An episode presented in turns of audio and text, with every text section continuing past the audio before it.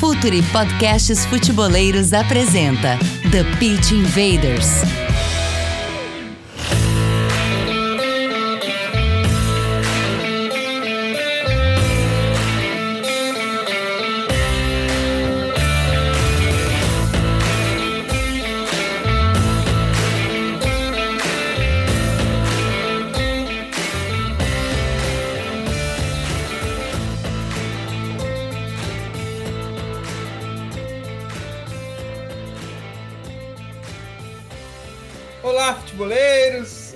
Futeboleiras! Futuri Podcasts apresenta The Pitch Invaders, episódio 283.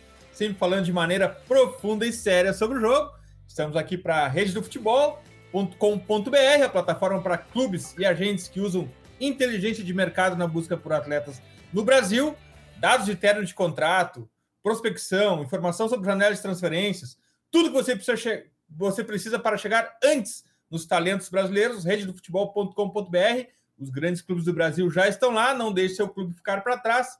Não tem como trabalhar no mercado de transferências de atletas masculinos ou femininos no Brasil hoje sem o rededofutebol.com.br e também o XBet, a maior casa de apostas do mundo. Meu nome é Eduardo Dias, estamos lá em mais uma invasão futeboleira e sempre aqui do meu lado, Gabriel Correia, nosso head de conteúdo. Dali, Gabriel, o guia voando. Pois é, começou o guia agora, né? Para quem está acompanhando já, um prazer estar tá aqui, Dinho, todo mundo que estiver nos acompanhando.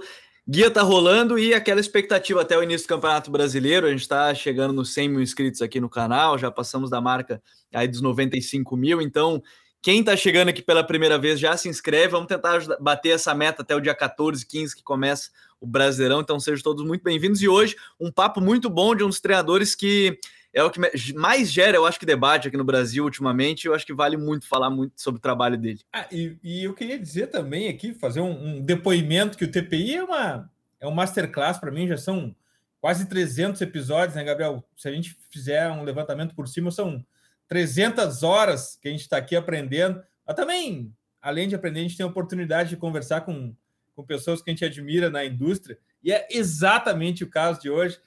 Carlos Eduardo Mansur, jornalista do Sport TV, que grande honra para nós te receber aqui. Seja bem, muito bem-vindo ao Futuro e seja muito bem-vindo ao TPI, Mansur. Bom, Eduardo, Gabriel, prazer é todo meu, todo meu mesmo. É, sou um consumidor assíduo de todos os conteúdos de vocês, do canal do YouTube, os podcasts, meus exercícios em geral, quando eu estou dando a minha corridinha, sempre com com algum conteúdo do, do, do Futuri no ouvido. É, é, o prazer é todo meu mesmo. É, inclusive, eu acho é uma coisa que eu falava, e não é, não é, não é falsa modéstia, não. É assim, eu acho conteúdo de tão alto nível que se eu não se eu não atrapalhar, eu já saio daqui da nossa conversa satisfeito. Poxa, que isso, pra gente é uma tremenda honra. Invaders, vamos invadir o playbook de Fernando Diniz.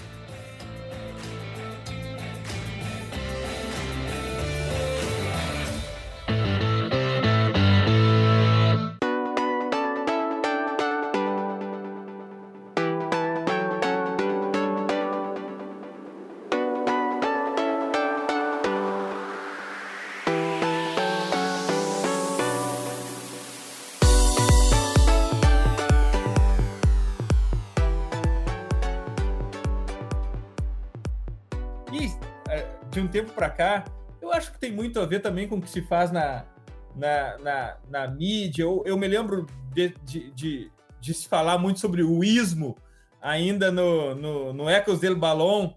E aqui no Brasil a gente usa, isso como brincadeira, mas um ponto do ismo que faz toda a diferença é ter uma personalidade, uma identidade no jogo. Quando a gente brinca com o dinizismo, eu acho que é, é um dos poucos treinadores brasileiros, mais ainda, que tem uma característica bem marcante é, do seu jogo. E, e, e, antes da gente entrar propriamente no playbook dele, Mansur, é legal a gente falar que o, o, o trabalho do Fernando Diniz, não tenha dúvida, é um trabalho autoral, né? Sem dúvida, sem dúvida, Eduardo. É muito legal a gente estar discutindo o Fernando Diniz hoje, e está vendo o noticiário que o inclui na, na lista de, de possíveis candidatos até a seleção brasileira, porque é para a gente fazer uma reflexão sobre nós mesmos, sobre como a gente lida com o futebol. Não faz muito tempo, gente. O Fernando Diniz era, ele não era sequer levado a sério. Ele era tratado como um excêntrico. Porque a gente tem uma tendência a estar tá sempre cobrando: ah, a gente quer coisa nova, a gente quer uma nova abordagem, a gente quer é, ver algum treinador que seja capaz de ousar. E de repente, quando ele aparece, ou ele é chancelado pelo resultado, ou a gente trata, em geral, especialmente o que ousa com um time de investimento menor, mas tenta fazer o jogo acontecer, tenta ousar, tenta buscar o gol. Sempre que é um treinador que pensa fora da, da, do velho manual de que o time menor só tem que se defender, a gente trata esse treinador como alguém descompromissado com o resultado. Isso é muito curioso, né? como se, é, é como se ele, ele estivesse satisfazendo a própria vaidade. E não como se ele estivesse tentando encontrar a melhor forma, no, no entender dele, de ganhar um jogo de futebol. É, não necessariamente o treinador que, mesmo com menos recursos, busca o gol e busca criar e busca oferecer algo diferente e busca oferecer espetáculo, no fim das contas, algo esteticamente atraente, ele é um descompromissado com o resultado. Ele quer, o Diniz quer ganhar tanto quanto um treinador que coloca eventualmente 10 caras protegendo a área e tente ganhar por uma bola. O que existem são diferentes crenças, diferentes crenças de jogo, diferentes culturas, diferentes formas de sentir o jogo. Ele quer ganhar tanto quanto os outros. Só que ele, primeiro, ele tem a coragem de fazer algo que poucos fazem. Ele trouxe elementos novos para a gente debater. A gente não vai fazer um debate sobre a forma de jogar dele por, por ela ser igual a tantos outros treinadores, não, é por ter as suas peculiaridades que a gente vai debater. E ele acabou tendo alguns trabalhos que permitiram a ele tempo de estabelecer essa identidade, como é o caso atual. Eu tenho certeza que hoje, se o Fluminense chegar, entrar em campo sem uniforme, a gente vai saber que é o Fluminense que está em campo. É, e, eu acho muito legal a gente começar justamente por ele ser um treinador que hoje. É, eu acho que o que o Mansur fala no final agora sobre o Fluminense entrar sem uniforme, a gente sabe que é o Fluminense, eu acho que é muito característico do, do Diniz. E eu lembro que eu estava revisitando um pouco o episódio que a gente fez no longínquo 2018, Edu. A gente está falando do episódio hoje, episódio 283, do episódio 90. A gente chamou o Léo Miranda para falar sobre o paradigma Fernando Diniz, na época ainda no Atlético, no início da, da carreira dele no Atlético, logo depois dele ter saído da equipe do, do Aldax, que ele fez um, um brasileirão louvável, né, um, um paulistão louvável naquele ano. É, a gente pode começar justamente falando sobre esse modelo ser tão diferente, Mansur, por algo que ele mesmo falou quando sempre tem aquela conversa, né? Ah, toca muito a bola, tem a posse, é o Guardiola, mas não tem nada de Guardiola no que o Diniz pensa de futebol, né? É, ele mesmo falou que é o futebol aposicional, ele disse, ah, eu sou o oposto do que pensa o Guardiola, eu acho muito legal de repente a gente começar até falando e começar sobre esse modelo Diniz que mesmo que tenha a bola, não tem nada a ver do que é o Guardiola, né? Até perdão da rima aí no, no final, o Mansur. Quando você citou o, o trabalho do Audax, até me veio uma questão. O, o, ganhando ou não, o, Diniz, antes de tudo, ele já teve um mérito, né? Ele desnudou a nossa caretice futebolística, de certa forma, né? É, saída de bola pelo chão é risco, se você não tiver os melhores jogadores do mundo. É, você atacar é, quando ele perdia porque atacava demais, é um irresponsável. Ou seja, é, é aqui, voltando só ao primeiro tema, a gente quer o novo até a página 3, né? Porque precisa ser chancelado pelo resultado. Senão toda a nossa caretice futebolística, o nosso conservadorismo acaba, acaba emergindo. É, quanto à questão do modelo, essa sua coloca, é, colocação é perfeita. Assim, né? A gente, primeiro, há um tempo atrás, a gente separava treinadores em dois grupos, né? os que atacam e os que defendem. Como se só houvesse uma maneira de fazer as duas coisas. E, o, o, e aí, aos poucos, isso foi meio que sendo transposto para a posse de bola. Treinadores que ficam mais com a posse de bola, treinadores que ficam menos que, que você faz com ela, né? Você quer a posse de bola para quê? É, a posse não é um fim, ela é uma forma de, de, atingir algum objetivo e de você expressar a sua maneira de jogar, que pode ser com mais ou com menos posse. E o, o, o, acho que a maneira mais que eu encontro mais didática de separar é a partir de uma posse de bola com, com números elevados em termos de percentual, o que, que o Guardiola busca? Busca um jogo em que ocupar zonas do campo é, é, é fundamental para a sua organização ofensiva. Então, o espaço ocupado é uma referência primordial. No modelo do Diniz, a bola é a referência primordial. É, é ao redor, ao, em torno da bola que os jogadores vão se reunir para, a partir dali, trocar passe curto, sobrecarregar um setor do campo, deixar o adversário em dúvida sobre ele vai equiparar ali a, a, a, aquela, aquela a questão numérica e vai é, é, deixar fragilizado um outro setor do campo, é uma dúvida, porque raramente você vai também enfrentar um time com essa abordagem de jogo. é, você vai ver os dois meias, possivelmente os dois pontas, um dos volantes, o lateral daquele setor, todos no mesmo lado da bola. É, você tem menos preocupação com simetrias no jogo do Diniz. Então, para mim, a grande diferença ela está a partir daí. Com, no modelo do, do, modelo do jogo de posição, no modelo do Guardiola, você tem o espaço como a referência principal, os jogadores se orientam a partir da ocupação de espaços, que eventualmente até pode ter alguma assimetria, dependendo do que você planeja para cada jogo.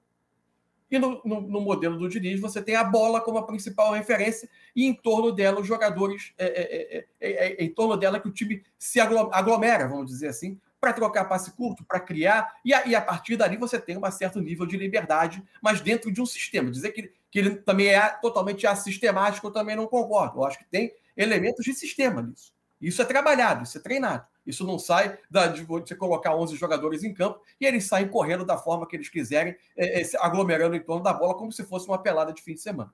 É, eu acho bacana que não tem como a gente falar do Diniz, do jogo Diniz, sem a gente falar também da maneira como nós temos consumido e debatido e discutido o futebol. Uh, isso é um ótimo efeito do jogo do Diniz e toda essa questão binária, como a gente troca o futebol, a gente acaba perdendo muito nisso. Ou é um, ou é outro, ou é preto, ou é branco, ou é com poste bola, ou é sem poste bola, ou é ofensivo, ou é defensivo, ou é protagonista, ou é antagonista.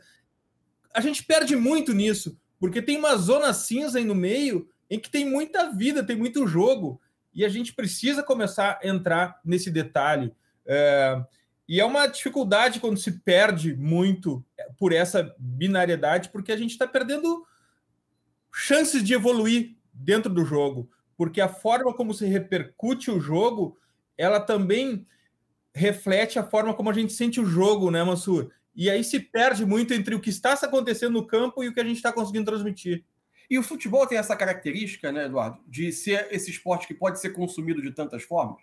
Você pode desde ter o cara que pegou um ônibus de manhã para trabalhar, trabalhou oito horas, chegou de. Ele só quer consumir entretenimento e ele quer ver o jogo despreocupadamente. Ótimo. Tem gente oferecendo esse conteúdo. Agora, também tem gente cada vez mais interessada em conhecer o jogo a fundo. Então, acho que tem uma função também é, é, didática, educativa, de você ter esse tipo de abordagem que permita as pessoas conhecer mais sobre o modelo de jogo. Né? Você quer uma questão, por exemplo, que foi. O próprio Diniz usou esse termo. É, da última vez que eu tive com ele, tive, tive pouco tempo até para queria ter entrado nisso um pouco mais. Quando ele usou no programa, acho que foi no Bem Amigos, né, do Galvão, que ele usou o termo aposicional para definir o jogo dele. Uhum. É, eu acho até que ele quis traçar ali uma. Tava, ele estava querendo traçar de uma, de uma maneira. Foi um termo que ele encontrou para traçar de uma, uma forma mais didática essa diferença entre o jogo de posição e o jogo que ele tenta aplicar. Porque eu também não acho que seja um jogo totalmente aposicional. A gente, muitos, existem pequenas. E aí, essa zona cinza que você falou, nem tudo é binário. É, tem muitos jogos do Fluminense do ano passado que você viu o time aglomerar, por exemplo, do lado direito, com o Arias, eventualmente com o Matheus Martins, antes era o Luiz Henrique, é, os meias, o, o, André por trás, o, o Samuel Xavier, mas você tinha o Caio Paulista escolhido para ser o lateral esquerdo, por ser um jogador de força, de capacidade eventualmente de arrastar, aberto do outro lado para explorar uma eventual inversão para uma zona que se fragilizou do adversário. Ali você tem um elemento, uma herança, um elemento um pouco posicional de, de, pra, de alguém ocupando uma zona do campo à espera do, dos efeitos que o seu jogo é, de sobrecarregar uma zona possa provocar. Então, é, você tem elementos de jogo que podem se misturar dentro de um mesmo modelo. O, não dá para dizer que o Diniz faz algo que nunca foi feito, você sobrecarregar uma zona do campo para atacar o lado frágil. O que talvez ele faça, que, que, que a minha memória não vem, ver um outro time, é fazer com essa intensidade. Ou seja, ter tantos jogadores no setor da bola e, por vezes, por vezes é, é, abrindo mão de uma maneira tão clara de, de, de ocupar um outro setor do campo, de, de, de ocupar a zona frágil, é, é, é de ser tão de, dedicado a esse tipo de jogo, de fazer isso com esse, esse, com esse número de jogadores envolvidos no setor da bola. Isso, esse, é, dessa forma, eu realmente não consigo ver. Tem sido citado o Napoli recentemente, né? Eu vejo muitas diferenças entre um, um jogo e outro. É, e, e assim, é, é, legal de vez, porque quem não, não teve oportunidade de ver, acho que até vale colocar o gol do Fluminense contra o Flamengo, acho que é o 1 a 1 ainda, o, o gol que começa pelo lado esquerdo, tá praticamente todo o time naquele setor, para não dizer todo, porque não, o Fábio não tá ali. Mas eu acho que tá todo o time ali, os 10 jogadores estão tão no, no setor da bola. E ele fala muito sobre a seleção de 82, né? Foi muito legal ver ele com o Júnior falando que o Júnior é referência para ele, acho que no Seleção daí, Seleção Sport TV, Mansur, é, que ele fala sobre, sobre essa influência de 82, e você agora mesmo falava de não ver uh, mais recente, pelo menos, aí a gente fez a comparação do Napoli, mas dá para servir como um pequeno paralelo àquela seleção no sentido de modelo mais próximo do que ele pensa e a gente está vendo transferido um pouquinho mais para o campo, Mansur? É, eu acho que aquele time ele fica muito na, idealizado assim como essa essência do jogo brasileiro de aproximações, de liberdade, de, de, de, de troca de passe curto, né? É, eu acho que aquele, o time de 82 ele ficou muito no imaginário por ser essa referência do que a gente meio que estabeleceu como uma cultura brasileira de jogo, né? De, de aproximação, de um time que tem de, de liberdade aos talentos para se encontrarem no campo. É evidente que dentro de uma ordem, e eu acho que o Fluminense é, é um time que busca essa linguagem de jogo, essa base, mas eu também acho que faz de uma maneira mais radicalizada, entre aspas, do que outros times fizeram, inclusive a seleção de 82, né, que tinha um ponta pelo lado esquerdo com uma característica é, mais específica, é, o lado direito é que você tinha é, é, meias que, que, que, que, buscavam mais se aproximar para jogar. Enfim, eu acho que tem, tem algumas, algumas diferenças aí. É, e acho legal que o, o, esse jogo do Diniz ele trouxe de volta essa discussão da, do que seria uma cultura de jogo brasileira, né? É, hoje em dia a gente tem um mundo tão globalizado, né? Que a gente vê as escolas meio que se fundindo é, pelo mundo afora. Por exemplo, até qual foi a grande, uma, uma, a grande contribuição recente que o futebol teve? O futebol não anula modelos anteriores e vira a página e coloca coisas novas. Ele vai acrescentando modelos. É, qual foi a última grande contribuição recente assim do jogo? Eu acho que foi a forma como, por exemplo, alguns treinadores da escola alemã é, ele, é, é elevaram a, a, a, pressão a um outro nível né, no jogo, da importância dela na, na, na, na base de alguns times, o Liverpool recente, enfim. Ao mesmo tempo, você olhava para a seleção alemã até a Copa de 2018, mais precisamente, ou até a, a, a Euro, enquanto teve a passagem do, do Joaquim Low, ele me parecia um técnico muito mais de uma influência espanhola do que propriamente alemã. Onde a Alemanha falhava era na incapacidade de pressionar. Mas era um time muito posicional e que tentava executar um jogo, um jogo de posição muito mais espanhol do que alemão em alguns aspectos, né? Você, a Itália mesmo, a Itália trouxe elementos desse jogo posicional para o jogo dela enquanto ela encantou durante a, durante a Euro, enquanto ela teve atuações de alto nível. E por aí você vai circulando o mundo e vai vendo escolas se fundindo. O jogo inglês hoje, o que, que ele tem de traços do que a gente rotulou como jogo inglês antigo? E hoje a saída cada vez mais precoce de jogadores brasileiros, eu acho que permanece com esses jogadores um pouco da raiz de jogo, uma raiz cultural brasileira. Mas, ao mesmo tempo, eles desde muito cedo começam a ser estimulados em culturas muito diferentes. O que significa que a seleção brasileira não obrigatoriamente tenha que, pra, tenha que sempre se voltar em relação a, a isso que a gente estabelece como cultura de jogo. Ela pode competir em outros aspectos, mas ela também pode ser uma, uma, uma, uma, uma folha em branco aberta também a, a, resgatar elementos do nosso jogo. Então a gente pode ter, por exemplo, um treinador europeu no próximo ciclo da seleção, como pode ter o Fernando Diniz praticando esse jogo que a gente identifica como uma, uma raiz um pouco mais brasileira, da origem da rua, do jogo é, é, é, com menos regras, enfim, é, que é algo que a gente tem muito presente na nossa cultura. Eu só acho que hoje essa globalização ela fez tudo se fundir um pouco. A gente perdeu algo? Talvez a gente tenha perdido algo, mas a gente talvez tenha mais uma folha em branco com mais, com mais opções, um cardápio mais amplo para lançar a mão também. É, eu acho bacana também a gente falar, e é legal que, que, o, que, o, que o assunto Diniz ele é só uma fagulha, né? Que provoca um incêndio muito maior. E acho é. bacana. É. Esse debate da cultura de é, jogo é, gera 5, 6 né? horas. É, exatamente. Eu acho, eu acho muito bacana a gente falar também que, em muitos casos, com ideias dominantes de uma geração, elas acabam dando suporte para a reação de como combater aquela ideia. Então, o, Bom, é jogo de toque, é jogo de posse de bola, mas tem o jogo que aproveita o espaço também e a forma que você usa para ganhar daquele jogo de posse de bola. Então, sempre temos a contra a, a, o, o contra-remédio, como que tu vai combater o Pepe Guardiola? É com o Mourinho que tu vai combater o Pepe Guardiola do começo da década passada? Então, além de trazer uma ideia dominante, ela sempre uma, traz uma ideia para se combater aquele domínio, né, Massura? Exato. Por exemplo, esse debate está posto agora, por exemplo, pelo Napoli, que, é, que na verdade é um time que chamou muita atenção na Europa, é um, um jogo muito, bem mais fluido, embora eu ache que você sempre vai olhar o Napoli, vai reconhecer ali um 4-3-3 como base muito mais claro do que vendo o Fluminense jogar, por exemplo. Então, eu acho que o Fluminense ainda tem, nessa questão da mobilidade das aproximações, ele faz numa, num volume maior do que o Napoli faz, embora seja um jogo de muita fluidez, de sempre de atacar o espaço, as costas da marcação, de, de tocar e projetar para ocupar espaços, dos meias poderem se aproximar do mesmo lado da bola, isso tudo está ali. E aí isso levantou uma discussão que você encontra hoje artigos lendo sobre observadores de jogo na Europa sobre isso. Por exemplo, quando o Guardiola vem e, e, e, e é muito bem sucedido com o modelo de jogo de posição, que, que é uma herança de anos que já, já havia, mas que ele executa e coloca no cardápio para o mundo inteiro, porque os sistemas vencedores acabam sendo muito observados. É, o que, que ele faz? É, ocupação de zonas de campo, ocupação de entrelinha, ocupação de intervalos entre marcadores. Como é que você vai lidar com isso? Para muitos times, elimina o intervalo, elimina a entrelinha e começa a ter uma marcação mais homem. Você começa a ter times hoje que vem, come, começaram a defender recentemente é, é, é, fazendo quase perseguições, no meio, por exemplo, no, no, trio de meio campo, um com um o tempo todo. E você começa a criar um pouco mais de dificuldade para esse modelo se impor. É a resposta ao modelo hegemônico. E agora surgem times que, através de maior mobilidade, tentam iludir esse tipo de marcação. Ou seja, se eu começo a, a, a, me mover muito, atraindo esse jogador, eu tiro a marcação de lugar. A marcação vai onde eu quero, não onde ela quer estar. E aí, esses modelos de marcação, provavelmente em algum tempo, precisarão buscar uma outra resposta. Esse, essa ação e reação ela é a história do futebol o tempo todo, gente.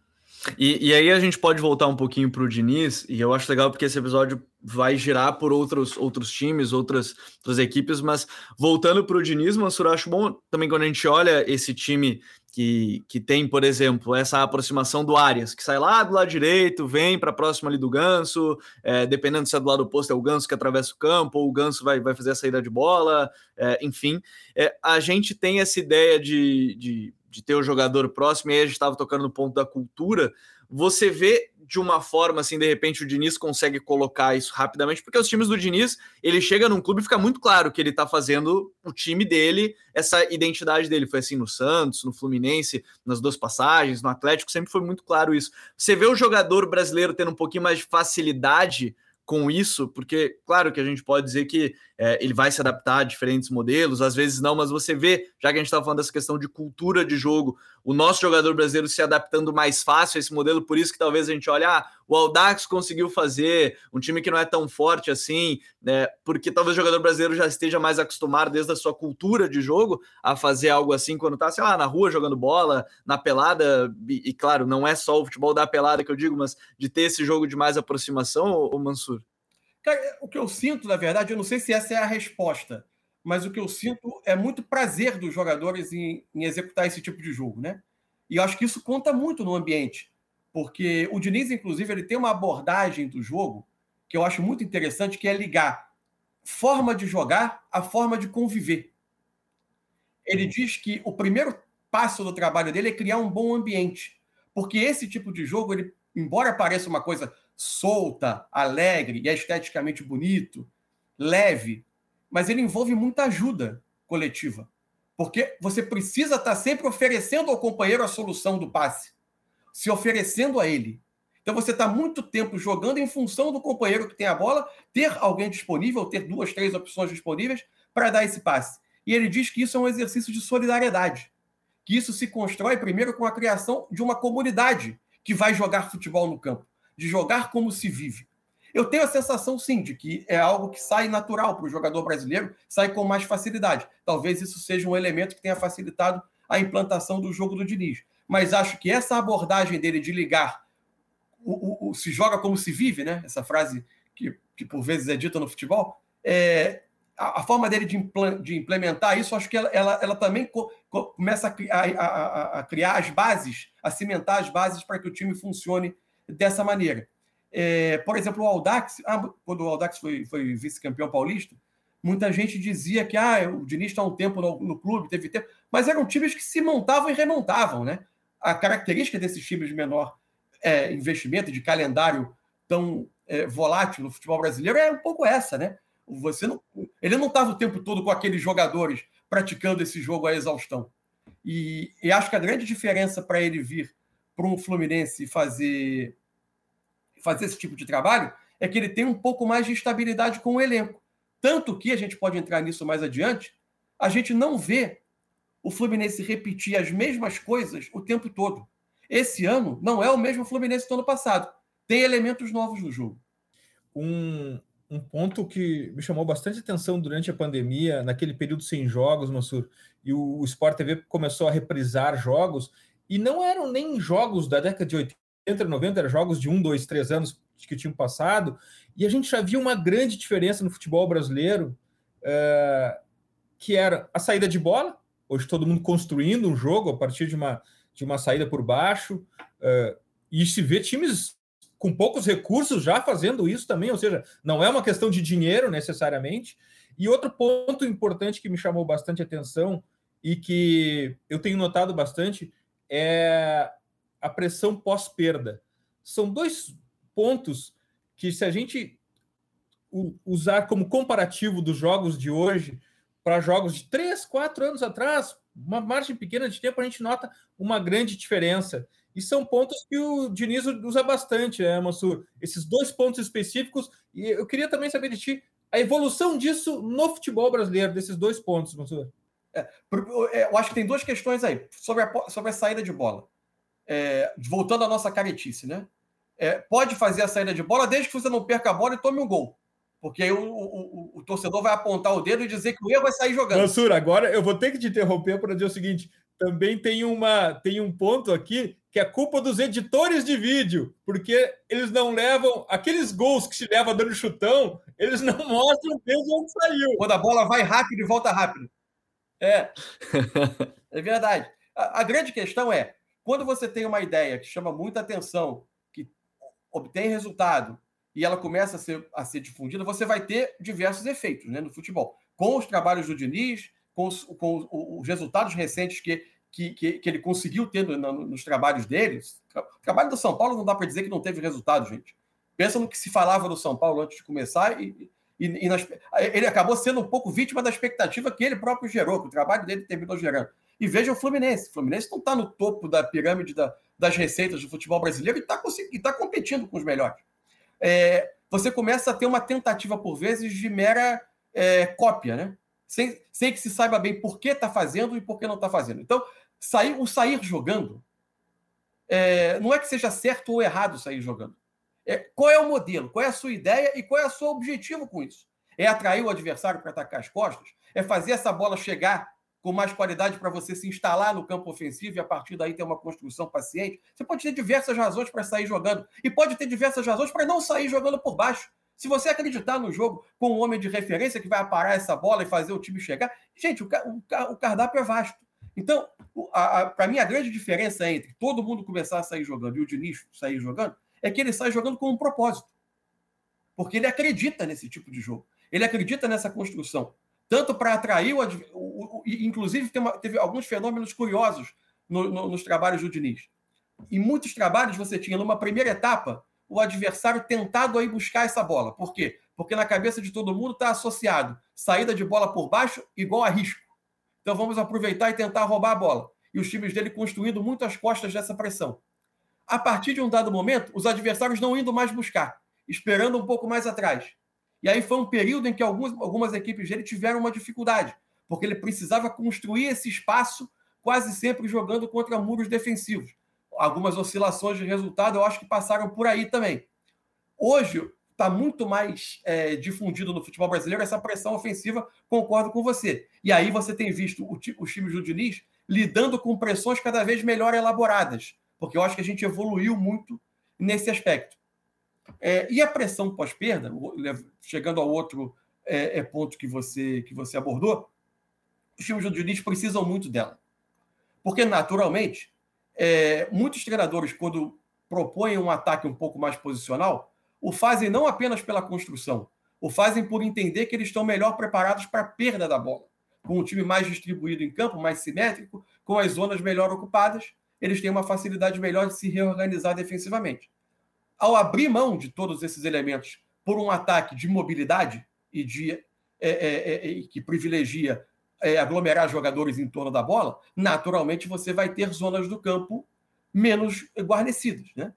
E aí a, a, a recuperação rápida é fundamental para evitar que o adversário tire da pressão, que é a melhor forma, em tese, na teoria, de atacar esse Fluminense, que é tirando a bola da pressão e tentando jogar no outro lado. Ele precisa muito que isso funcione. E aí é, é, fala-se muito do time do Fluminense e dos trabalhos do Diniz como times soltos, trabalho com a bola, mas são também times em que é preciso trabalhar muito. Porque você precisa ter essa recuperação rápida, senão você está de fato muito exposto. E eu estava até conversando com um amigo esse dia sobre isso, que a gente pensa muito que o time que joga só se defendendo, ele se desgasta muito mais do que o que tem a bola, mas o que tem a bola ele tem que estar tá quase às vezes em dobro de movimento, né? Sempre tem que estar tá atacando espaço, voltando, recupera, toca, aparece, tá numa constante ativação também de, de movimentos. Eu acho que isso é muito interessante da questão do jogo do, do, do Diniz, porque a gente esquece de falar também essa parte física que é muito importante do time, porque aí a gente pode até pegar o exemplo do Ganso, que talvez desgaste menos, de fato, seja um que possa correr ou se movimentar um pouco menos que a gente já viu ele, Mansur. Mas é um time que está em constante movimento e que fisicamente precisa estar tá bem para render também, né, o seu melhor, porque senão esse toque aparece vai ser muito difícil de, de se manter, né? É, e, foi uma questão da temporada passada, em dado momento, né? O, o, o Diniz ele tem por, por método também, mesmo diante do que é o calendário brasileiro, e aí é uma curiosidade que eu tenho de novo para esse ano, né? Ano passado o Fluminense não chegou a, a fase de grupos da Libertadores, acabou indo para a Sul-Americana e acabou, dado momento, tinha a Copa do Brasil e brasileiro, entre aspas, apenas no seu calendário. O Diniz ele, ele é menos adepto da rotação do time frequente, mais da definição de um 11, fazendo mexidas quase sempre apenas quando é obrigado, digamos assim, quando não tem um jogador por lesão, por suspensão. O Fluminense sentiu um pouco isso ano passado, em dado momento. Eu tinha a sensação de que o time tinha mais dificuldade de executar essa pressão pós-perda melhor e, e, e, principalmente de movimentar para receber o passe. É, houve jogos em que o time tinha apareciam menos opções. No final da temporada voltou a recuperar isso, terminou até voltou a jogar bem em alguns momentos, enfim. Mas eu, eu acho que essa questão física ela está muito clara do jogo. É, existe uma exigência. A exigência é para todo mundo para quem está defendendo, para quem está atacando, mas para quem está se movendo constantemente para receber a bola, tem uma exigência física. E sobre o Ganso, eu acho muito claro como ele se beneficiou desse tipo de jogo, né? É, ele ter jogadores próximos e que permitam a ele, por vezes, ver o jogo de frente. Né? Ele não precisa ser um jogador que espera entre linhas para receber no espaço curto e executar. Não é para é ele, talvez, esse jogo e ele podendo vir um pouco mais atrás, tendo a distribuição quase sempre fácil, e aí se apresentando depois à frente, vindo de trás, ele está sempre observando todo o campo. Eu acho que o, o, o jogo, o modelo do Diniz ofereceu ao Ganso um contexto, e jogadores são contextos também, né? Para desempenhar o que eles têm de melhor. O jogo do Diniz ofereceu ao Ganso um contexto ideal, e ele ofereceu ao jogo do Diniz uma forma de entender o jogo que combina demais com esse time e o, e o Fluminense ganha agora um outro construtor, Marcelo, Marcelo, pelo corredor esquerdo. Não sei se necessariamente como lateral, acho que começa como lateral, mas é um outro construtor que chega para colaborar com, essa, com esse modelo de jogo do Diniz, né, Mansur? É, em termos de qualidade técnica, é, é difícil você olhar e não imaginar um encaixe, né? Seja como lateral, seja eventualmente até como um ponta pela esquerda, ponta que pode se mover para vir dentro participar da construção, seja como um segundo volante, enfim. Mas, é... no corredor, né, Mansur? Mas no corredor. Eu acho que mais no corredor. Mas eu acho, eu vejo, eu, eu, eu, sempre tive curiosidade de ver o Marcelo participando do jogo por dentro um pouco, para ver como seria. Eu acho que ele tem qualidade para contribuir ali, mas inicialmente, obviamente, vejo mais ele no corredor. É, e, a, embora, por, por, exemplo, se o jogo estiver acontecendo na direita, nem sempre o Diniz exija que haja um jogador aberto do outro lado ele eventualmente vai vir para dialogar com esses jogadores. E, é, então, acho muito. Vai ser fascinante esse processo de ver o Marcelo entrando nesse time. Por outro lado, a gente vai ver essa questão do trabalho sem bola, né? O Marcelo nunca foi um grande defensor e o time do Fluminense tem alguns jogadores que contribuem sem bola, mas não são também, até sob o ponto de vista do vigor é, jogadores que se destacam nesse aspecto. Cano, Ganso, é, o próprio Keno, que entrou, que entrou recentemente, é ver como o, o, a entrada do Marcelo, por exemplo, hoje estão o Alexander, que tem jogado na lateral, é um jogador no auge do seu vigor, da sua capacidade física, da sua capacidade de contribuir para o jogo sem bola e para que o time não se espace muito. É ver como vai ser a entrada do Marcelo e que impacto isso vai ter. Agora, sob o ponto de vista da qualidade dele, é, é, é, é fascinante pensar como vai ser nessa essa adaptação dele ao time e do time a ele. O outro jogador que tem sido, a gente falou de alguns, o Marcelo eu estou muito curioso para ver, mas, é legal da gente falar também do próprio André, né, que está ganhando cada vez mais espaço, convocado para a seleção agora é, recentemente. E a gente falou tanto sobre o, o Diniz ter a convicção de ter a bola desde a defesa, que em diversos jogos ele coloca o André como zagueiro para ter mais a posse, para construir mais a partir ali da, da defesa. E a gente, eu acho que o André pode ser um símbolo que a gente fala do Diniz conseguir desenvolver também muito jogador, né? É, a gente fala do trabalho dele de campo, mas vários jogadores ele acabou conseguindo desenvolver também aí que, que acabaram sendo importantes. É, a gente pode pegar do, do São Paulo ali o Sara, o Igor Gomes jogou muito bem com ele, o Brenner estava totalmente esquecido, ele que pediu a volta, o Léo ele usou muito, né? O zagueiro transformou em zagueiro. Né, e, e, tem sido peça importante aí no Vasco agora. É, ele também tem ajudado a desenvolver diversos jogadores nos times que ele passa, né? Alguns, principalmente os jovens. E, inclusive, quando ele sai do clube, os jogadores continuam exercendo as funções que ele descobriu. Sim, exatamente. Esse é um ponto interessante. O Léo, por exemplo, o Léo hoje é, é um zagueiro com a saída de bola, com a capacidade de condução, de atrair um adversário, de encontrar um jogador livre para dar o passe. É, enfim, é, eu, eu, tinha até anotado aqui para falar do Sara, do Igor Gomes, eu acho exemplos de, de, uma parte que a gente, por vezes, esquece do, do, perdão, do treinador de futebol, que é melhorar jogador. É, o trabalho, claro que o trabalho é tentar ganhar jogos, o trabalho é montar uma equipe competitiva, mas desenvolvimento de jogadores é uma parte essencial do trabalho. Você não tinha a percepção do Fluminense como, como o time que é hoje quando ele foi eliminado da Libertadores pelo Olímpia. Você não tinha a percepção é, desses jogadores do Fluminense como capazes de competir nas primeiras posições do Campeonato Brasileiro quando o Diniz assume, quando há a troca do Abel para o Diniz. Porque o, o, o, não é só o trabalho coletivo, é o trabalho do dia a dia desenvolvendo esses jogadores faz com que a gente os observe como jogadores muito melhores do que a gente imaginava que eles eram antes. E por vezes encontrando esses jogadores funções, porque é, tem uma muita questão dos estímulos que você dá ao jogador, né? E aí a minha sensação é que o Diniz estimula os jogadores a fazerem coisas que eles talvez tivessem sido convencidos a carreira inteira de que eles não eram capazes de fazer. Por exemplo, tem uma questão que é interessante abordar no jogo do Diniz, é, que é, não é só a saída de bola. Por exemplo, o Manuel, o zagueiro. O Manuel sai jogando, ele toca a bola, mas ele não toca a bola e recua para a linha defensiva para observar o jogo. Ele constantemente ele dá o passe e ele se projeta às costas da pressão para iniciar o jogo como se de um meia se tratasse. Provavelmente ele sempre foi dito a ele que ele não era capaz de fazer isso, mas ele acreditou que era. E, e as coisas acontecem com o trabalho bem executado. E aí é, é, é fascinante você ver que a, a, a, cultura de jogo é a cultura do encorajamento a desenvolver essas funções. Isso é que eu acho muito interessante do trabalho. Os jogadores estão para jogar. Eles não estão para se proteger do erro. Eles estão para jogar. Isso é, e isso eu acho que é parte do jogador se expressar de uma maneira nova. Isso é o certo? Isso é um manual de instrução? Não.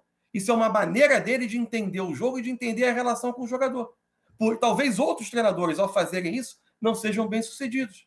O Diniz é porque combina com o sentir futebol do Diniz. E isso é trabalhado no dia a dia.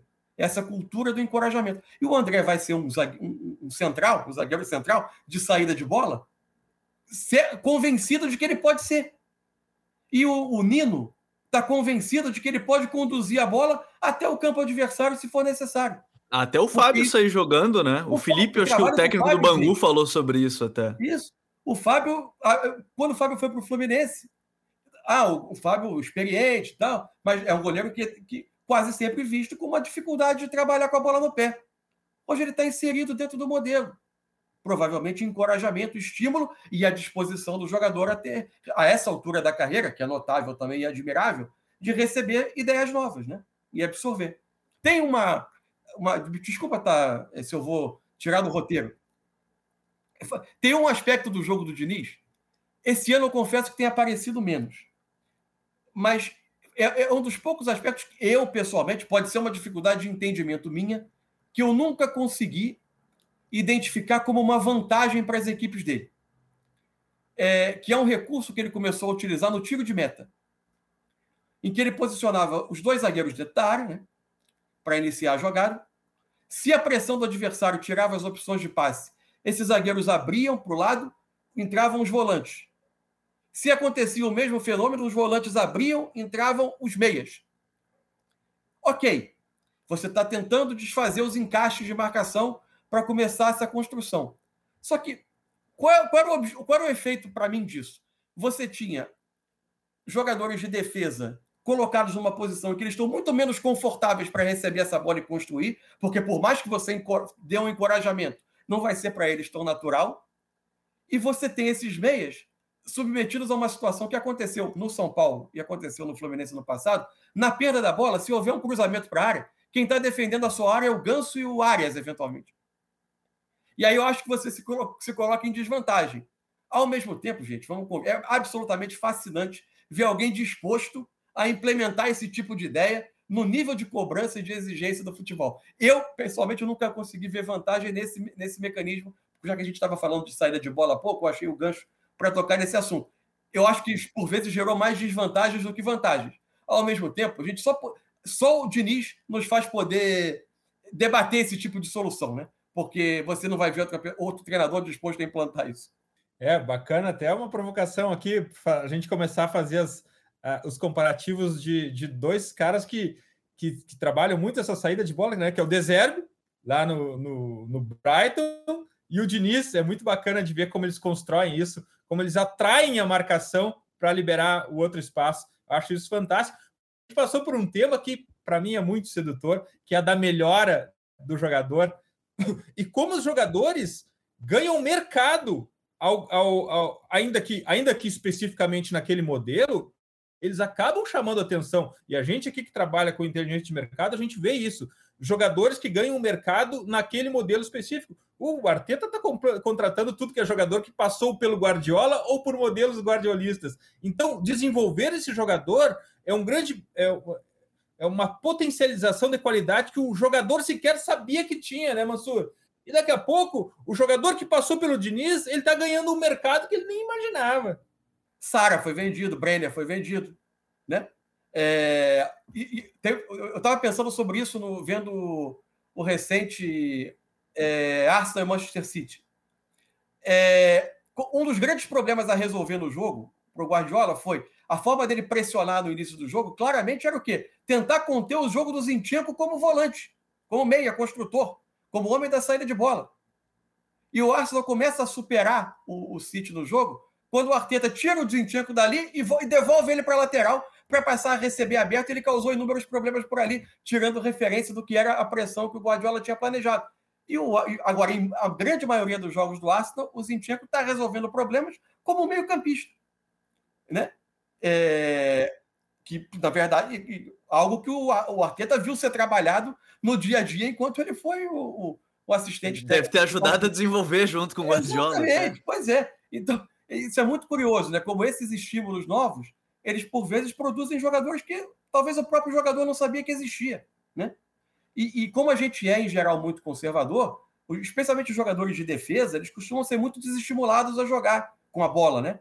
Apenas a resolver problemas defensivos, a ganhar duelos, a se livrar da bola o mais rapidamente possível. É, o trabalho que a gente tem.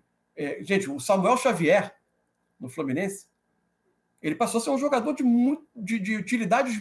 Ele ataca por dentro, com uma, com uma capacidade de encontrar os espaços em diagonal, que não era comum assim da gente ver na carreira dele. O que o Nino faz com a bola hoje, é, a segurança que ele tem para jogar, para conduzir, para sair jogando, é, é, impressionante. Teve um momento que a gente citou aqui do, do, do, do próprio Manuel, é, o, o, jogo do André, o jogo do Martinelli, enfim. É, são, são, é, a quantidade de jogadores do Fluminense que a gente olha hoje e é capaz de dizer esses jogadores estão no melhor momento da carreira deles é muito grande. Isso é um trabalho de desenvolvimento. Isso é, é uma parte fascinante do trabalho. Quando o Luiz Castro passou por aqui, ele falou sobre isso, sobre desenvolver e valorizar os jogadores para benefício do clube, inclusive, numa eventual venda. E a gente que no Brasil precisa disso. O Arias é um dos grandes jogadores de futebol brasileiro recentemente. Em qualquer é, é, critério que você faça de, de, de, tentar enxergar os melhores jogadores em atividade no Brasil, o Arias está. Sim. Né? A forma como ele é usado, claramente o potencializou demais nesse, nesse, no, no, nesse Exatamente. É, a gente vê essa potencialização individual, e é claro, a gente comentou por cima, o, o Mansur falou logo no início sobre essa questão, porque e eu até citei de ser o maior debate, eu acho hoje o, o, o Diniz, ele infelizmente as pessoas não conseguem desenvolver o debate, por, é sempre o 8 ou 80 em cima do, do Diniz, mas o nome dele, Mansur, ele é muito forte em termos de seleção, e eu acho muito legal a gente entrar nesse ponto, porque a minha impressão é que ele atrai muito uh, vários torcedores, não vou dizer só do, do Fluminense, talvez nem queira que ele saia para seleção, justamente porque aí ele fica no clube, mas é, ele tem atraído o torcedor para aquilo que a gente falou lá no início, a cultura de jogo talvez aproxime muito o torcedor ao que o Fluminense faz e gostaria de ver na seleção.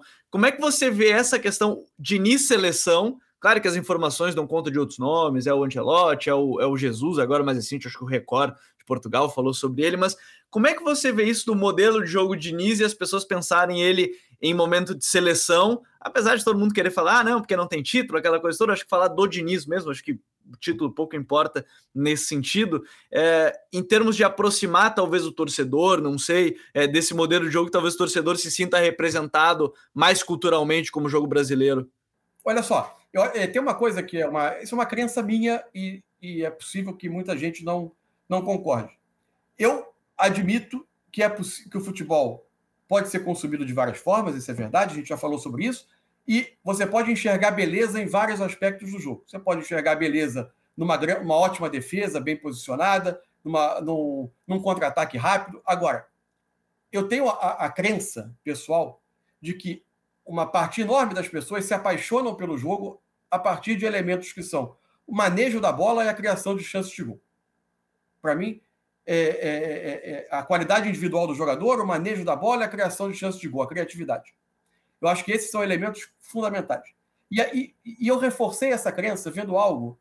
É, como eu moro no Rio, então estou mais fre frequentemente em jogos de equipes do Rio. É, o que você sente hoje no Maracanã, num jogo do Fluminense, é evidente que tem uma, o torcedor quer ganhar jogos. É óbvio, todo mundo quer. O torcedor quer ganhar jogo, quer, quer, quer botar faixa no peito, quer levantar a taça. Mas independente disso, independentemente disso, você sente na arquibancada da torcida do Fluminense, na, na, na forma como o torcedor tricolor lida com o que acontece no campo, um orgulho pelo que está sendo exibido, um orgulho pela, por aquela forma de jogar. E mais, a sensação de que ele está sendo admirado por torcedores rivais. Desenvolver um senso de pertencimento de uma relação entre forma de jogar e torcida, que hoje, eventualmente, quando o Diniz não estiver mais no Fluminense, vai haver um estranhamento, porque é uma construção que, que, que, que gera uma relação afetiva entre arquibancada e campo, porque o torcedor é, é, aqui tem os elementos que fizeram muitas daquelas, daquelas pessoas se apaixonarem pelo jogo. É o time ficar com a bola, não ficar com a bola por ficar numa posse, para acumular percentual de posse, não é isso que eu estou dizendo. É ficar com a bola para manejar, trocando passe, envolvendo o adversário e buscando o gol. Isso é algo que, que culturalmente no Brasil, é, os jogadores ali próximos, a troca de passe curta, a triangulação e chegar frequentemente ao gol, e o jogador tendo liberdade para se expressar, isso isso foi para mim o elemento que fez grande parte das pessoas se apaixonarem pelo jogo. Né? É, e, e, aí o torcedor se sente muito representado. A partir daí, eu acho natural que essa cogitação de seleção, ainda mais nesse momento em que a seleção viveu um, um, um momento muito raro na sua história, né? quase sempre a, o cargo de técnico da seleção teve uma fila de espera. Né? E quando um treinador saía, você tinha um nome quase óbvio, que talvez não fosse nem por corresponder a um jeito de jogar, mas era o nome mais vencedor dos últimos tempos. Ele tinha cumprido ali um, um pré-requisito para ser o selecionável da vez. Né? E agora a gente não tem esse nome. Não está claro isso. Né? E aí, eu acho, que, acho natural que o Diniz tenha, venha a ser cogitado. Acho que seria desafiador. Porque quando ele fala tanto em. E como ele fala muito na questão de criar uma convivência, uma comunidade entre os jogadores, é, eu acho que cada vez mais o trabalho do treinador de equipe e o trabalho do selecionador eles estão se distanciando um pouco. Porque os jogadores ficam, por vezes, três meses sem se encontrar, aquele time três vezes sem se reunir.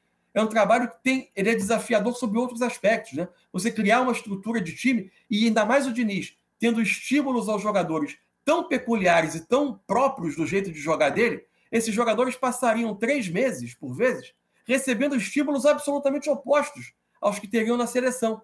Então, eu acho que seria um desafio bem grande para ele conseguir implantar essa identidade de jogo sem que os jogadores, ao longo da, da, da, do período de ausência das suas equipes, é, estivessem submetidos a esse estímulo. Ao mesmo tempo, seria fascinante ver um treinador com essas características, se a seleção brasileira, com a qualidade técnica que tem, tendo esses jogadores de, emprestando essa qualidade técnica a essa forma de jogar. Ela funcionando, a gente provavelmente teria espetáculos belíssimos de ver. Mas essa, é, é, o fato de ser um jeito de jogar tão peculiar, acho que criaria um desafio para implantar o modelo é, para, para, um, para Diniz versão selecionador. Né? Por exemplo, o trabalho do Tite, que para mim foi de altíssimo nível, a gente tem dificuldade de aceitar isso quando não ganha, dificuldade de aceitar que o jogo de futebol pode escapar da mão de um time em dois, três, quatro minutos. É, porque é um jogo que tende ao caos muitas vezes, e a Copa do Mundo, o jogo tendia ao caos o tempo todo. Todas as seleções foram submetidas a momentos de caos em que as coisas quase escaparam, a Argentina que o diga inúmeras vezes na sua caminhada. O trabalho do Tite, que é um trabalho de altíssimo nível, muitas vezes ele conseguia reproduzir algumas funções de clube dos jogadores, especialmente quando ele começou na seleção em 16, né? É, que ele precisava da vitória mais urgentemente, até ele construir uma ideia de jogo, ele, ele tentava é, é, emular na seleção alguns comportamentos que os jogadores tinham nos seus clubes. Com o Diniz isso seria mais difícil, é difícil você encontrar um clube que jogue como o Fluminense, por exemplo, joga. E essa conversa fantástica vai para um, um ponto, mas só para a gente fechar essa parte da seleção, acho que é bom da gente tocar. É, a gente comentou tanto sobre tá, uh, nosso jogador saindo muito cedo daqui indo para a Europa, né? E, e, talvez em algum momento possa perder ou não a essência do que é o, o nosso jogo, a nossa cultura, do que você tocou, mas de repente é, essa dificuldade de não ter times que joguem assim, os jogadores que talvez joguem assim, de repente ela pode ser diminuída porque os jogadores já estão gostariam de jogar assim, de repente será que não pode ser um o outro lado dessa, dessa moeda aí de ah, os jogadores é a cultura do nosso jogo de repente funcionar de um jeito mais rápido? Pode ser um atalho, pode ser um prazer para esses jogadores voltar à seleção e encontrar uma cultura de jogo que remete a um pouco, eu não gosto desse termo, né, que parece uma coisa meio sem sem ordem, né, um jogo de rua e tal. Não sei se é exatamente, mas eu acho que tem um pouco disso, né, da liberdade da, de movimentar, de estar em contato permanente com a bola. O jogador brasileiro gosta do contato permanente com a bola. Então, eu acho que isso pode representar um elemento de prazer no jogo, né? E é tudo aquilo que se executa com prazer, em geral, você faz, tende a fazer melhor. E acho que você pode permitir uma adesão desses jogadores a essa forma de jogar. É, no, no, sentido de que você gostar de, de praticar o jogo dessa forma, eles é, é, tentem fazer isso funcionar melhor, porque vão ter uma adesão a essa ideia, naturalmente. Eu acho que ela tem. São jogadores que hoje, desde muito cedo, estão é, saindo cada vez mais cedo, especialmente os mais promissores, os jogadores que tendem a ser jogadores de seleção brasileira, é, terminam por ser moldados em outra maneira de jogar, mas eventualmente eles podem encontrar na seleção um ambiente que permita eles se expressar de outra forma. Isso pode ser prazeroso, isso pode ser um atalho para que esse jogo funcione. É, pode ser, pode ser esse atalho. E olhando em desafios para o Diniz, o que, que você vê de maior desafio para o Diniz em termos de carreira? A gente falou de seleção, o Mansur, mas em termos de desafio de carreira, é óbvio que esse ano acho que a régua, a cobrança, a gente falou do São Paulo e ele ter sofrido do próprio mal, de ter levado a, a, a, a quase título, né, a liderança de, de brasileiro. Que tipo de cobrança você vê esse ano para o Diniz? Porque imagino que você, a régua esse ano vai ser maior de Fluminense temporada passada para esse. Mas você vê muito maior ou você vê um entendimento do que, que funciona ou não para o Diniz, a torcida entendendo, apesar de, enfim, ficou entre os quatro primeiros do brasileiro passado, acho que a cobrança vai por aí, por esse lado. É, eu acho que tem dois desafios. Um é em relação à forma de jogar. A gente está assistindo e assistiu no Campeonato Carioca a uma tentativa. Não é o Diniz jamais, não, não é verdade que ele tenha abandonado o modelo. Mas o Campeonato Carioca tem mostrado uma coisa interessante em alguns jogos. Já, em, alguns, em alguns jogos ele tem tentado é, em, um ataque com, com ponto, os dois pontos mais abertos, é, laterais por vezes atacando por dentro, com alguns elementos posicionais nesse jogo de tanta mobilidade. É, isso, isso, não, isso não é um abandono do modelo, é uma busca por variação que está acontecendo em passagens dos jogos. No mesmo jogo, o Fluminense logo em seguida passa a atacar da sua maneira tradicional e, aliás, tem sido muito, tem, flui melhor quando ele retorna com os jogadores estão habituados a fazer. Mas, por exemplo, na semifinal contra o Volta Redonda, quem puder ver o primeiro gol do Fluminense, ele acontece tirando partido de áreas bem abertas pela direita, Keno bem aberto pela esquerda, o Keno recebe uma inversão de jogo, tira partido da, da demora do marcador chegar até ele, então ele vai para esse enfrentamento individual com alguma vantagem, a defesa do Volta Redonda se espaça, o Samuel Xavier ataca esse espaço para finalizar e fazer o primeiro gol do Fluminense no jogo. Então, é uma busca por variações ofensivas dentro desse modelo, porque ele sabe que é um time muito observado, que vai precisar oferecer algumas outras coisas em alguns momentos. A ver como vai ser essa adaptação. É muito difícil times que consigam, consigam transitar entre duas coisas tão opostas de jogo dentro de uma mesma partida, dentro de uma, de uma mesma temporada. Né? Não é simples isso, não. Eu acho que isso já é um grande desafio. Você conseguir uma variação, não uma variação de posição do jogador dentro desse jogo de mobilidade, mas partir para alguns elementos mais posicionais com um time tão acostumado a fazer algo quase oposto. Isso eu acho uma, uma, um desafio. E o outro é da cobrança, de fato, como você falou. É, não dá para a gente imaginar que o futebol brasileiro vai ser racional o tempo todo ao, ao, ao, gerir expectativas sobre o que uma equipe pode entregar.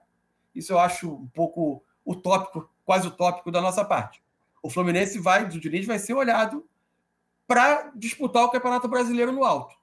E ele não tem, ainda acho, tem um bom elenco. Acho que o Fluminense tem boas possibilidades da temporada. Ainda não acho que é um elenco do nível, em termos de quantidade, nível de investimento, por exemplo, de Flamengo, Palmeiras, Atlético Mineiro. Por mais enxuto que seja o Palmeiras dessa temporada, eu acho que ainda tem que se considerar que há aí uma distância. E o Fluminense vai ter uma temporada dura, de novo, com muitos compromissos, iniciando com três competições agora após iniciar o estadual é, mas eu acho que ele vai ser cobrado por isso. E, assim, eu acho que cabe a gente, como, como analista, enfim, tentar trazer sempre as coisas para um contexto, né? É, eu acho que o, o, o, eu acho que o Fluminense deve ser cobrado como um time que joga bem dentro do seu modelo. É, e um time capaz de se aproximar das primeiras posições do brasileiro. Daí a brigar para ser campeão, ganhar a Libertadores, ganhar o brasileiro, eu acho que aí tem chão pela frente. Acho que não é o, o elenco mais com, com maior investimento, talvez o mais dotado para isso. Pode acontecer, mas se não acontecer, não dá para tratar como um fracasso, como um desastre. É, e isso vai ser a maior curiosidade que a gente vai ter acompanhando o Diniz em 2023 e o trabalho dele a partir de agora que está chegando o Campeonato Brasileiro. Para quem está acompanhando no YouTube, deve ter percebido que a gente tem uma pequena queda com o Eduardo, nosso apresentador hoje, então a gente vai seguir aqui no episódio e a gente não pode terminá-lo, meu caro Mansur, sem falar das nossas dicas futeboleiras. The Pitch Invaders apresenta Dicas Futeboleiras.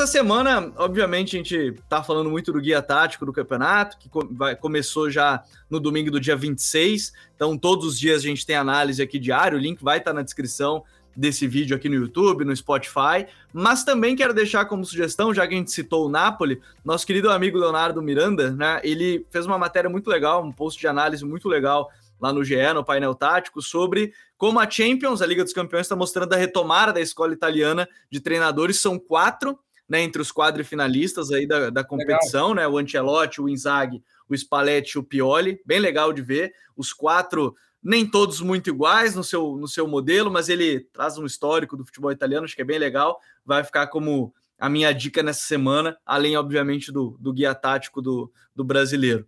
Mansur, qual é a tua dica futeboleira? Não, eu separei é, dois artigos aqui, depois vocês me, me ensinam como é que eu mando o link para quem, quem tiver para quem for, for Pode deixar, vai estar tá aqui na descrição desse episódio, então, a gente pega o tá pessoal que está acompanhando e vai poder ver. Eu, beleza. São dois artigos do The Athletic, que eu acho um, um, um, site de futebol que discute o jogo a fundo em muitos momentos e traz discussões muito interessantes. E eu gosto dessas discussões sobre elementos do jogo, como é que, é, é, é que, que, por vezes a gente se, se, acostuma com eles e não discute tanto. Um é a questão do, do, dos pênaltis. Eles têm um artigo interessante, interessantíssimo, sobre que nenhum esporte tem a, a, a não sei se o termo é distorção, mas a variação entre a probabilidade de conversão de pontos quando uma infração é cometida e a probabilidade de conversão de ponto quando ela é cobrada, no caso dos pênaltis da penalidade máxima. Uma distorção que se aprofundou na era do VAR, em que tantos pênaltis quase casuais, por toques de mão, pênaltis de videotape, são marcados e levam para a marca do pênalti com 76% de probabilidade de gol. E eles fizeram um estudo que, aí eu não tenho o número de cabeça, mas algo em torno de 90% dos pênaltis do futebol são cometidos uhum. em lances com probabilidade de gol inferior a 15%.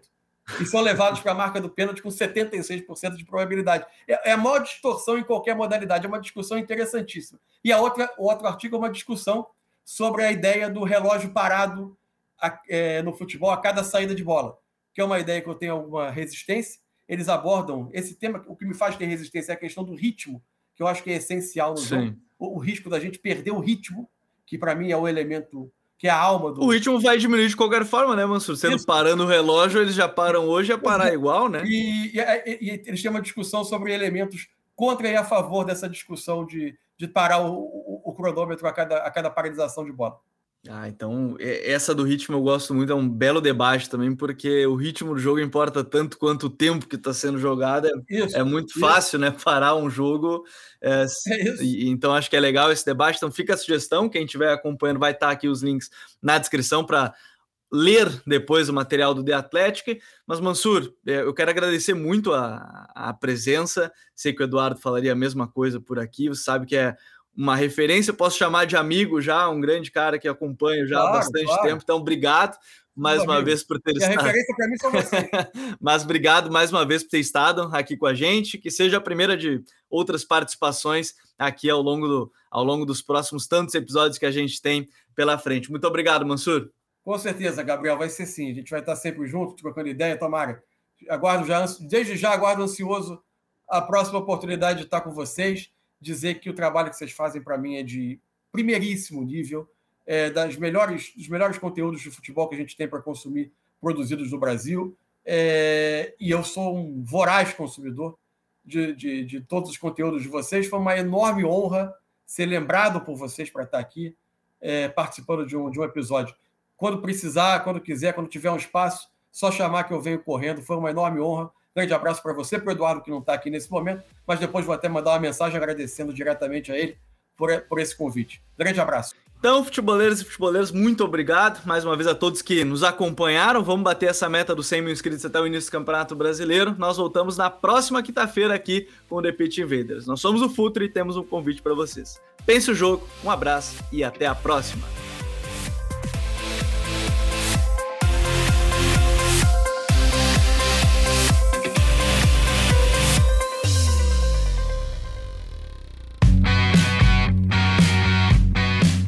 Futuri apresentou The Pitch Invaders.